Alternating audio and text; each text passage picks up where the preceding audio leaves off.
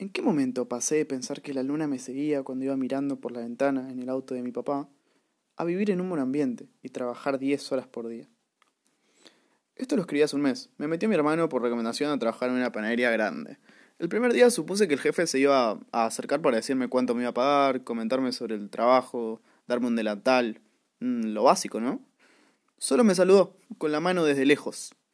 Y eso fue toda la comunicación que tuvo conmigo en todo el día. Entré para reemplazar al hornero.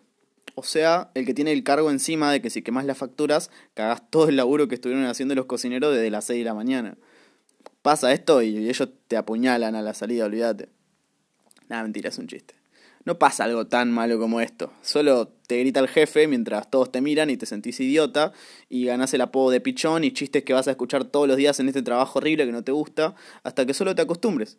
Pero por momentos te pones a pensar que sufrís yendo a este trabajo, pero no puedes dejarlo porque no conseguís otro y si lo dejas no tenés plata. Pero estos momentos son solo una vez cada tanto. Eh, como cuando, por ejemplo, te estás duchando a las 5 de la mañana para ir al trabajo y te quedas sin moverte abajo del chorro de agua mirando el cepillo de dientes en tu mano que acabas de usar para cepillarte mientras te bañas, porque estás apurado.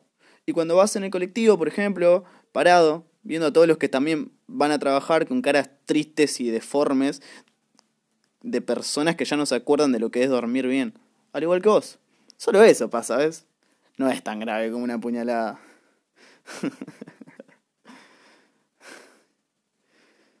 Cómo me gustaría una puñaladora a la concha de mi madre.